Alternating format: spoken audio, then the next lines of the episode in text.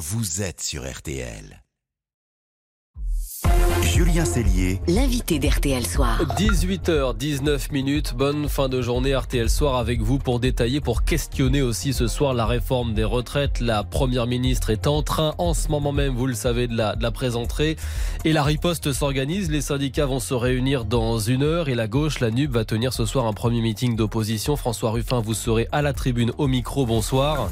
Bonsoir. Vous êtes député insoumis de, de la Somme. Elisabeth Borne vient donc d'annoncer, on, on l'expliquait dans le journal de 18h, un âge de départ à 64 ans, une durée de cotisation à, à 43 ans pour, pour obtenir une retraite à taux plein. C'était attendu. Il y a des mesures de compensation. On va y revenir avec euh, vous. Mais pour vous, ces, ces compensations, elles ne suffiront pas à rendre la réforme acceptable dans la population? Non, vous savez qu'est-ce que j'ai vu?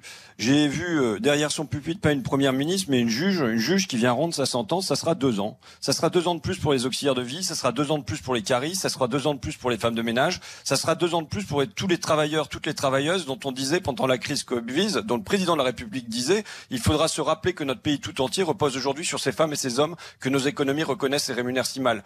Et ce sont eux qu'on devrait récompenser et qui à l'inverse, vont se retrouver pénalisés par cette mesure, qui vont être les premiers pénalisés. Vous, vous, vous militez pour un départ à 60 ans avec 40 annuités. Alors 60 ans, c'est l'âge souhaité par 68% des Français d'après un sondage euh, récent. Pour autant, on s'interroge, est-ce que vous, la gauche, est-ce que les syndicats, vous allez réussir à imposer le bras de fer dans la rue et dans les entreprises?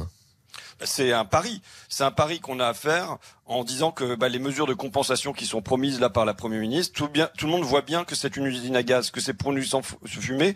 Vous savez, je pense que les Français ne s'y tromperont pas. Maintenant, il y a un, enjeu, c'est de réussir à transformer la colère, la colère qui est là dans le pays, parce que ça veut dire quelque chose concrètement dans les épaules euh, usées des gens dans euh, les dos brisés bien souvent quand on arrive à 60 ans, qu'on est carleur, qu'on est couvreur, qu'on travaille dans l'industrie agroalimentaire ou dans le bâtiment et euh, ou qu'on a le cerveau épuisé en étant soignant, enseignant, ça veut dire quelque chose concrètement, avoir deux ans de plus à tirer. Eh bien, il va falloir réussir à transformer cette colère-là en une espérance, en disant aux gens c'est maintenant, c'est maintenant que vous dans, dans les lycées, c'est maintenant que vous mmh. pouvez sortir, dans les hôpitaux, c'est maintenant que vous devez sortir, dans les, les, les, les ateliers, c'est maintenant que vous devez sortir. Il faut qu'on on arrive à transformer une colère qui est là dans le pays, un peu froide, en une chaude espérance. Vous parlez de corps euh, usés. Le gouvernement annonce des compensations, donc euh, euh, des, des départs plus tôt pour les carrières longues, mais pour certaines carrières longues, deux ans de plus, effectivement, vous l'avez dit, d'activité. De, un fonds d'un milliard pour la pénibilité. Alors c'est assez flou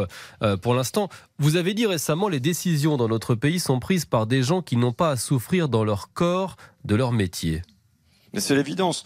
Euh, Madame Borne, Monsieur Macron, euh, ses conseillers de chez McKinsey, c'est pas eux qui ont concrètement euh, les genoux en lambeaux ou euh, les épaules usées quand arrive la soixantaine. Or aujourd'hui dans notre pays, c'est un Français sur quatre à 60 ans qui n'est plus en emploi et qui n'est pas encore à la retraite. Pourquoi? Eh bien parce que euh, ils sont usés par leur métier. Il y a, et, et, vous savez par exemple là dans la réforme que vient d'annoncer Madame Borne, les gens qui vont commencer à 18 ans vont terminer à 44, euh, à 62 ans. C'est-à-dire qu'ils vont cotiser pendant 44 années. Ils vont plus cotiser que les gens qui ont fait euh, des études. On a là une réforme qui est profondément injuste. C'est les gens qui vont être le plus souffrir dans leur corps de leur métier, qui vont avoir à euh, cotiser le plus longtemps. Le nerf de la guerre, c'est quand même l'argent, François Ruffin. Le gouvernement dit il faut redresser le régime. On n'a pas le choix. Sinon, on aura 20 milliards de déficit en 2030. Et Elisabeth Borne dit ce soir c'est un fait. Ce n'est pas un argument politique. Non, euh, le, Conseil d'orientation des retraites a bien montré qu'au pire, on aura un déficit de 3%, c'est-à-dire 10 milliards d'euros. Vous savez, on a jeté des centaines de milliards d'euros dans la crise Covid, on en rejette des centaines de milliards d'euros dans euh, la, euh, la crise de l'énergie. Donc c'est pas vrai que c'est 10 milliards d'euros qui vont mettre en péril ni le système ni le pays. Il y a un déficit qui est réel. Maintenant, il y a eu des propositions. Il y a eu des propositions, y compris qui ont été faites par François Bayrou, par exemple, de se dire bah, est-ce que peut pas y avoir une, une de, des surcotisations pour les hauts salaires et ça rapporterait 4 milliards d'euros. Est-ce qu'il peut pas y avoir un moment une fin d'exonération sur euh, un, un, un, certain nombre de hauts salaires? Et ça rapporterait là aussi des milliards d'euros. Mais surtout, pourquoi cette retraite elle est faite réforme?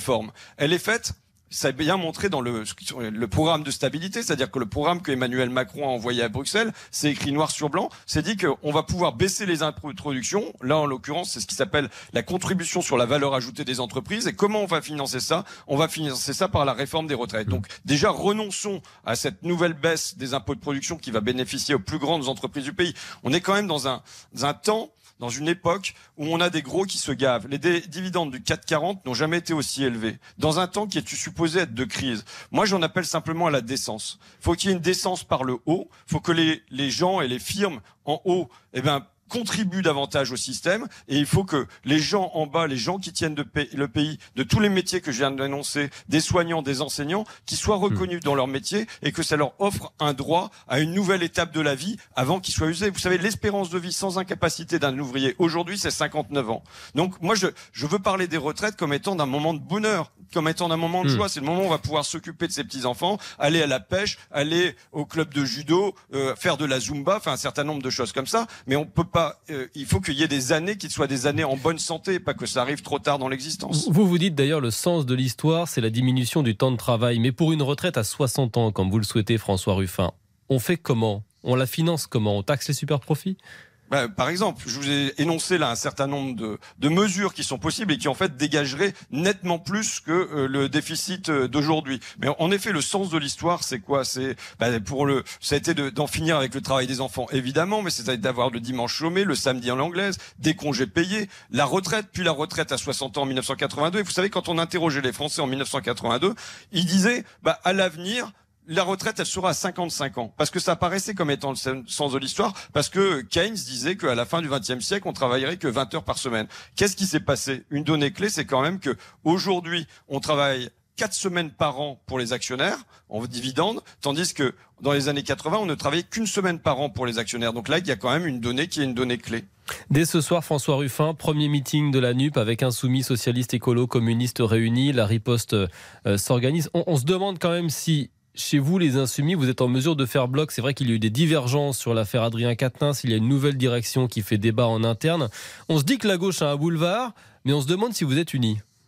Il n'y a pas de doute que euh, pour aller s'opposer sur la défense des gens, euh, la défense du corps des gens, de la possibilité du droit au bonheur des gens pour euh, cette nouvelle étape de la vie qui est la retraite. Il n'y a pas de doute que sur ça, on sera pleinement unis avec les syndicats et derrière les syndicats. Il n'y a aucun doute là-dessus. Et sur le reste, la nouvelle direction des Insoumis est composée de fidèles de Jean-Luc Mélenchon. Je, vous assure que pour moi, c'est le cadet de mes soucis. Ça n'est pas ma bataille aujourd'hui. Ma bataille aujourd'hui, c'est vraiment comment on peut faire pour améliorer concrètement la vie des gens ou comment on peut faire pour que ça ne se dégrade pas. Pour que dans notre pays, ça soit simplement la vie des gens qui prennent sur l'argent et l'argent pour quelques-uns. Vous savez, quand j'énonçais tout à l'heure les 80 milliards d'euros de dividendes qui sont versés, les deux tiers vont au 0,1% des plus riches de ce pays. Les deux tiers vont au 0 0,1%, pas au 10%, pas au 1%, au 0,1%. Donc la question aujourd'hui, c'est vraiment, on a un gâteau dans le pays qui est gigantesque. Le gâteau des richesses en France, c'est formidable. Mais c'est comment on répartit ce gâteau aujourd'hui? C'est ça la question qui doit